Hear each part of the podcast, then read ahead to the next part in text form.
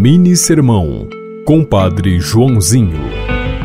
Sempre existirão olhares bons, providentes e olhares maus. Prefira a providência de Deus.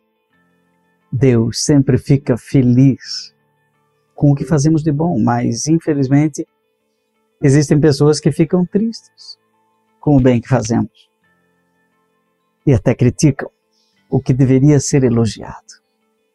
Não dê atenção para os olhares maus. Eles podem contagiar você.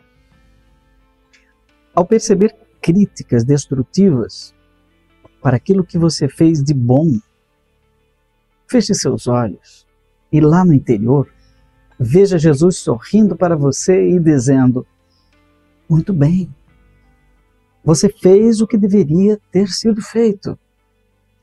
O céu torce por você inspirado em Marcos capítulo 3, versículos 1 a 6.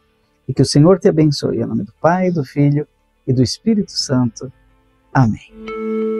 Você ouviu Mini Sermão, Compadre Joãozinho.